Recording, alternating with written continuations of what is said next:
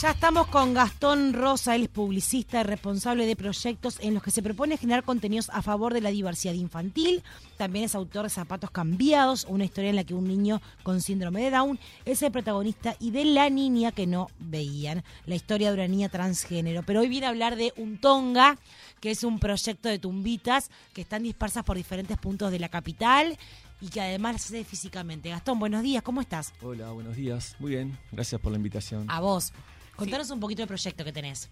Bueno, un tonga. Un tonga son epitafios que pego en la calle. Este, empecé a hacerlo en 2019 en Chile, previo a, la revuelta social, pero ya había un, un, poco ese clima hostil, ¿no? Este, yo estaba obsesionado con el gas lacrimógeno que siempre se tiraba en la ciudad. ¿Pero porque tú te alguna cercanía, algún, algún episodio personal con eso? No, pero bueno, cuando el clima inhóspito de la ciudad, eh, la desconformidad de la población, como de mis amigos, mía y, demás, este, bueno, el tema es que las represiones siempre eran con gas lacrimógeno, se me metía en la casa, era como, como terrible la situación y quería pegar un mensaje, así empezó que, que dijera pensar aunque te tiren gas. Como, una forma de decir, bueno. Y esa frase fue ya en forma de tumbita de. sí, claro. La frase era lo que, lo que, lo que empezó esto, esta situación y, la tumbita fue el, la forma ¿no? que, encontré de, comunicarlo también aprovechando para, para abordar el tema de la muerte. ¿Fue tu, tu primera incursión en el arte callejero? Sí, fue. Claro, lo primero que plasmaste en la calle. Mi obsesión era pegar esa frase en, en, la zona, era lo que quería decir. También, siendo extranjero, mi forma de participar eh, físicamente en una manifestación en estas condiciones era, era más riesgosa. ¿Vos vivías en Chile? Sí, sí, vivía en Chile. Estabas allá y, estuviste involucrado en toda la crisis social que todos conocemos. Sí, al estar ahí es como que me sucedía, sí. Este, y bueno, y también, bueno, eso. Y así seguí, empecé a pegar otros mensajes, como abordando la muerte, como, como una forma también de, de tratar un tema que, que a veces se nos escapa post pandemia ahora empezó a estar más presente, pero antes de la pandemia. Cierto, la muerte no se pensaba tanto. Claro, como. Y eso, y es creo que es súper importante pensarnos, en pensar nuestra muerte para poder planear nuestra vida también, ¿no? o, o, por ejemplo, si yo les pregunto a ustedes cuál es su epitafio, automáticamente ustedes van a tener que hacer una revisión de lo que han vivido, que han hecho, y ahí de ahí podrán sacarlo, o también planificando un poco para adelante, pero la muerte puede llegar pero en vos, cualquier eh, momento. Cuando, pensás qué poner en cada, en cada tumbita o en cada epitafio, eh, pensás como una frase que resuma una vida, un mensaje que querés dejar, que, cómo la, sí. la, la, encuadrás. Claro, en realidad, eh, claro, una vez que tengo que tengo este formato. Vamos a decirle a, los oyentes a describirlas, porque seguramente o, no las hayan visto en la calle. Son unas, es un, como un dibujo de una tumba rosado eh, que tiene una frase en el medio que, por ejemplo, una muy conocida, si te gusta, dale. No, se me ocurren más, pero. La empatía salva. La empatía salva también es una muy señal. Claro, son todo como frases lindas, como no sé si todas, no porque capaz que no quiero hablar como por vos, pero frases que no, no normalmente no asociaríamos como con un epitafio en una tumba rosada que están por la ciudad o las pueden haber visto en redes sociales. Este, bueno, la idea es, también eh, en esto de, plantear la muerte. Eh, también eh, provocar, ¿no? Vos vas caminando por la calle y te vas a encontrar con una tumbita que va a ser un epitafio y bueno, es como, como encontrarte un poco con, lo que podría ser tu muerte o, bueno, es un poco eso. El rosado quizás también es eh, sacar un poco la muerte del lugar oscuro, gris y, empezar a tomarlo como algo natural, algo que nos va a pasar, algo que nos pasa a nosotros, a nuestro entorno. Y, bueno, y de ahí también el, el, tema del color, la frase, bueno, es la síntesis de algo que quiero comunicar. este, y bueno, es un poco eso, provocar en el espacio público este, con, frases que de trasfondo las redes también tienen sus, sus, textos, ¿no? Como... Claro, lo, lo que hablábamos antes era que eh, vos lo que ves en la calle no tiene explicación, no tiene contexto y capaz que las redes sí te hace lugar como de problematizarlo un poco más. Y, la gente responde. Eh, ha generado como una. Eso quería preguntar. Hay historias. Hay gente que se lo ha tatuado, yo he visto. se han tatuado tumbitas. Yo creo que. que fuerte. Sí, una cosa es el mensaje, ¿no? Y otra cosa es cómo vos lo recibís y cómo lo tomás, ¿no? Claro. Entonces, yo puedo poner, no sé, la empatía ya no salva. depende de ti. Claro, puedo poner la empatía salva pensando en algo y en qué, en qué significa para mí, pero cuando te lo encontrás vos, capaz que, te puede resultar, decís, bueno, la, empatía no existe en realidad, la gente Claro, yo puedo pensar, pero si está puesto en una tumba, que a esta persona no la salvó. Por ejemplo. Claro, eso. Y, eso te define más a vos, ¿no? Que, a mí o a lo que yo quise decir. Y ahí empieza el diálogo. Y para mí es re importante el diálogo en la calle. Y es importante que nos expresemos en la calle como, como un lugar también que, que creo que es más puro que lo que puede ser, no sé, bueno, están los medios de comunicación. Sí, pero de convivencia también, no es como un lugar de convivencia ciudadana donde uno se puede encontrar con diferentes cosas. Y estamos acostumbrados a que a que la publicidad esté en la calle y nos diga, bueno, ¿qué tenés que hacer? La publicidad te dice, esto te va a hacer feliz. y, y, también por momentos eso es, violen es violencia y nos oprime, entonces creo que es importante, así como las ferias, por ejemplo, regulan los precios en los barrios, creo que, los, que el arte callejero, los mensajes en la calle podrían estar regulando los mensajes de, la publicidad o, políticos, o, ¿no? Es como un espacio que, creo que es importante. Sí. Ahora, eh, en realidad nosotros siento que no le prestamos tanto atención al arte callejero, por lo menos a nivel medios, pero justo últimamente estuvo como muy sobre el tapete el tema por eh, Galino. por, Gallino, Galino eh, versus la Facultad de Arquitectura, como que ¿Qué, te pareció como ese debate o, o el hecho que se hable o, quién te parece que tiene razón qué, qué, opinión te merece em, bueno quién tiene razón no, lo sé me imagino que, cada parte tendrá sus razones no eh, creo que quizás las formas podrían haber sido otras quizás se podrían haber eh, la, parte que tuvo la, que tuvo la inquietud podría haberse comunicado haber tenido una reunión haber trabajado en conjunto. Creo que también hay formas de de, generar lo que queremos generar. Y a veces no es ir al conflicto, sino ver cómo resolvemos estos desencuentros, ¿no? Igual Uruguay tiene, para mí tiene mucho eh, arte callejero, capaz que no, no sé si de una calidad muralista, pero eh, por ejemplo, las frases grafiteadas para mí son, son muy buenas. Son excelentes. No sé, el otro día pasé como. Hay mucho ingenio acá. Mucho ingenio. No sé, ¿cómo, el otro día, ¿cuál fue que vi? En pedo careta la piba se respeta. No sé, como que. Sí. Tienen tienen punch. Este, hay de todo y todo es válido también, eso es importante. Eh, desde un tagueo, una firma, creo que también eh, está transmitiendo algo, está hablando de, qué es la propiedad privada, qué es lo público, qué es lo privado. El ambiente público que vemos, ¿es nuestro de todos o es del dueño de la casa, de la fachada? De, ¿no? Ahora, eh, vos decías el diálogo directo que puedes tener con personas que, se encuentran las tumbitas, que, que, sienten, qué historias hay por detrás de tus intervenciones, porque también esto genera algo que depende del otro, la decodificación, pero ¿qué te ha llegado a ti como historia de personas que se han encontrado con esa tumbita, con esa frase puntual y qué les ha pasado? Claro, bueno, mira, tengo muchas historias de, gente que me comparte... Eh, cosas muy especiales, ¿no? Como por ejemplo, no sé, estar frente a la tumbita y que en ese momento recibir un mensaje de que, de que un ser querido murió. Qué fuerte. que también pueden ser, bueno, casualidades o pueden ser, pueden llamarse sincronías, que es cuando es algo un poco más grande, ¿no? También eh, está la historia de alguien que, que, bueno, por primera vez estaba yendo con su madre al lugar donde habían tirado las cenizas con su abuela, después de siete años. Y cuando estaban yendo, se encontraron a 100 metros con un texto que decía, está bien despedir, dejar ir, de esa muerte cada parte tendrá un bonito jardín y se sonreirán al regarlo. y bueno, y ella me escribió eso, yo estaba en mi casa ahí tirado y cuando, y cuando me, me cuenta la historia y me manda el mensaje y veo qué mensaje eh, le, tocó. le tocó, digamos, en esa situación, que también después fue, se lo compartió a su madre. Eh, no sé, a mí eso me enciende y, me hace seguir haciendo lo, lo, que, lo que hago y, me genera un compromiso también. Yo te quería preguntar, porque una cosa es lo que a nosotros ciudadanos nos pasa cuando nos encontramos y decodificamos dependiendo del momento que estamos en nuestra vida, dependiendo de lo que nos pasa, que sentimos. Ahora, como artista, como publicista, como creador de contenidos, ¿a vos qué te pasa cuando te llega ese mensaje y está cargado de una historia divina y que vos decís, bueno, en este caso al menos terminé ayudando a alguien o, haciendo un puente de sanación o de conciencia de la muerte.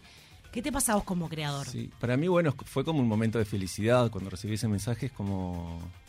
Es algo muy lindo. Y bueno, y también hay otros, como gente también que, que, en estados de depresión o, o, bueno, tristes, como me escribieron que, bueno, leyendo esto me ayudó a. Y parece quizás si uno dice, bueno, será verdad que lo que, que lo que yo puse le ayudó, pero pero entiendo que, cuando estás buscando también un mensaje, una señal, algo que te, que te ayude a salir de una situación, todo suma. Entonces, las tumbitas son, por ahí hablamos de, mensajes positivos, yo creo que, que, increpan. El mensaje puede ser positivo si vos lo lees así, pero también te está increpando, te está diciendo, eh, hacelo, si lo querés hacer, hacelo, te está, eh, vas a morir, también te está avisando, te está poniendo la cuenta regresiva, te está diciendo que es ahora. Siempre estamos también quizás en el pasado o en el futuro planificando. Este, me, gustaría leerles, por ejemplo, una, a ver qué toca. Este, ¿Así random? Sí, bueno, mira, sos tu deseo. Tengo una tumbita que vos te la podés cruzar por la calle. Bueno, sos tu deseo. ¿Qué será? ¿Hacer algo? ¿Qué les parece que es? ¿Sos tu deseo? Sí. Yo creo que mm, yo al menos lo decodifico como yo soy la única persona que puedo em, valorar mis... O sea, como yo soy mi propio deseo. Si yo no me deseo, nadie me va a desear. Si yo no me quiero, nadie me va a querer. Y es como, vos tú que querete. Ay, no, yo, lo, yo nada que ver. Por ejemplo, yo lo interpreto como, sos lo que te mueve. Como, busca qué es esa ese motor que te está haciendo levantarte cada día. está interesante. Y ahora les digo lo que lo que yo está bueno y eso también es, es lo, Me copa esto. de dejarlo abierto. Bueno, lo que escribí yo en cuanto a esto que tampoco es que esto es esto, ¿no? cada cual eh, lo va a interpretar. Sos eso que sos eso que estás buscando. Quizás ni siquiera es consciente, pero lo que haces para conseguir algo te va transformando. Repensar el deseo, morir y renacer. Está buenísimo porque em, también para mí es, algo como. Yo ya lo sigo interpretando, no sé si nos vamos por las ramas, pero eh, viste que siempre te dicen como que si tuvieras todo lo que querés, no serías súper infeliz. Como que. que y, qué sigue? ¿Qué pasa? Como que siempre. Cuando, no sé, cuando tenés algún problema, te estás quejando de algo, yo digo como, Está, bueno, porque es algo que te sigue moviendo, porque no puede ser todo perfecto. Porque lo que te sigue haciendo mover es algo que no tenés, es algo que deseas. Y bueno, y así es como cada tumba también te puede ir generando una discusión, te puede gustar, no, pero también es eso quizás cuánto está hablando de vos, eso que no te gusta, este, cómo lo estás interpretando, estás subestimando a quien lo escribió, estás eh, conectando con eso. Y vos ah, eh, comentabas que ahora como porque cada vez tiene más exposición en redes o, lo está viendo más gente y eso te hace repensarlo porque puede ser que hoy en día eh, las redes son tiranas, te cancelan por todo, alguien se, se lo puede vos lo dejás a libre interpretación, alguien lo puede interpretar mal y se puede enojar contigo. Y hace poco te pasó un poco eso. Eh, ¿qué, qué, qué, sentís con eso? Como con dejar tus mensajes libres y que alguien se lo, se lo tome para mal. Y bueno, me parece que, es parte también. No a, todo el mundo le puede gustar.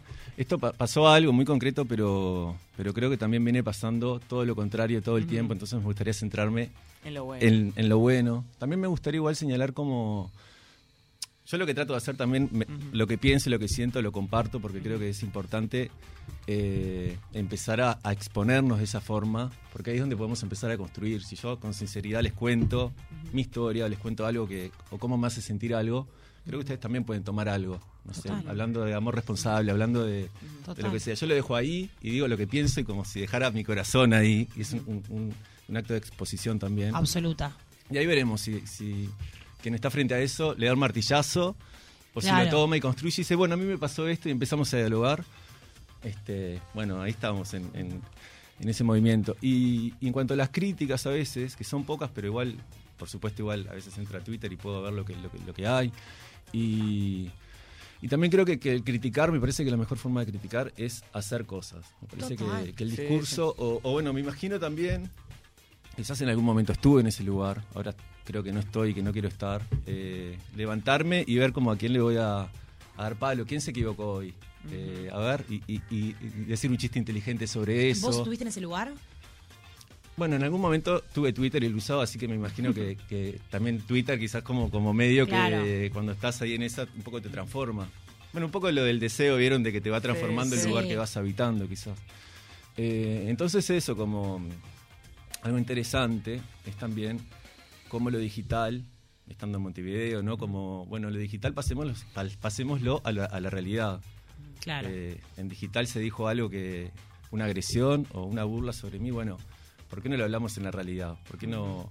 A lo que voy, ¿le dirías a una persona que le dijiste algo eh, por Twitter, se lo dirías en la cara? ¿Podrías eh, tener una conversación y decirle, ¿se lo dirías de la misma forma? Entonces empezar también a... Igual Gastón es el mundo ideal, ¿no? Porque Sí. ojalá todo todos los trolls y, la- y las personas que, que nos agreden y nos dicen cosas horribles en redes sociales que lamentablemente estamos expuestos, eh, ojalá tuviesen las, la fuerza de sentarse en una misma mesa con educación y conversar sobre diferencias. Lo cierto es que no la tienen porque se, se escudan también atrás de Es eso. posible. es terrible, igual. ¿no? Creo- sí, en, en su gran Pero- mayoría sí, pero creo que sería interesante empezar a, a- a bajar esa línea, por lo menos a decir, bueno, yo si voy a hablar sobre alguien, voy a poner algo que le podría decir en la Claro. cara. Que Sí, como- pero como igual- Eso sería Te hace que el mensaje sea también más Sí. eh, más ameno, me más parece. constructivo también. Claro, pero igual eso le- le- lo decís vos que seguramente podrías como tener algo inteligente para decir, pero hay hay gente que insulta en redes que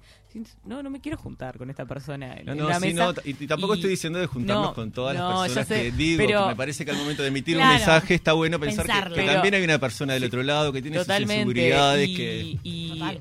y siento que a veces que como que se, se minimiza eso, como que pensamos, bueno, están, no sé, insultando a Petinati o a alguien público, como que bueno, se la tiene que bancar porque es público. Y no, es Sí. espantoso y, Este- y capaz que cada tweet te puede doler. Y sí, Y eso, como la gente, no sé, se enoja porque, no sé, hay famosos que bloquean. Porque no tenés Sí, por qué no. recibir energía mala de nadie. obvio, o sea, total. Es así. Este, pero bueno, es interesante, es un Eh, tema nos tenemos que, que, ir. es nuevo. Me quiero ir con el vamos. ejercicio que hiciste. Abrite una tumbita, leamos una frase y cada uno la interpreta Me y con esto nos vamos porque me parece que es un ejercicio divino para poder hacer. Bueno, ¿Tienes en línea a esto, defender tu confianza. defender Vas por la calle y te encontrás una tumbita que dice defender tu confianza. Bueno, para ¿Qué- mí, primero, si me cruzo eso por la calle, es como que me da un- una energía de. Como acordate que si, si, si, si vos no te defendés o vos no, tipo, no sos tu primer hincha, ¿por qué vas a esperar que el resto lo sea? Ya me, me lleva más a lo que habías dicho vos en la otra. Yo diría, yo lo decodifico como tú que vos podés. Dale que Bien. podés. Bueno, Esta eh, es la señal de que podés. el texto es larguísimo igual, leo un Dale, pedacito nada, chiquito. nada. En algún momento cotidiano pueden robarte la confianza. Puede ser alguien que no se da cuenta o alguien que sabiéndolo o no se dedica a eso. Con un comentario, una pregunta, un me dijeron sobre vos, lo que sea. Cada vez que estás en esa situación, pensá en que la piedra es tuya. Imagínatela de un color, atrapante, rústica, o bien lisa, alargada. No dejes que se la quede otra persona. Te la roba porque quiere, que- porque no puede crearla. Es mucho. De otra forma no puede tenerla. Manotea simbólicamente. Una más. Está metiendo mano en tu centro y eso desequilibra. Por eso defenderla, usar su poder y no dejar que nadie pegue el manotazo. Identificar ese momento, la mirada fija, denunciar, reclamar, que no se metan ahí, tu confianza intacta. A la, Nile. a la gilada ni cabida, básicamente. Qué divino, qué divina decodificación y qué linda narrativa, Gastón. Divina, Gracias. divina, Bueno, me encanta. ¿Dónde te encuentran en redes? Un tonga. Perfecto. A seguir a un tonga que la verdad que está buenísimo lo que hace.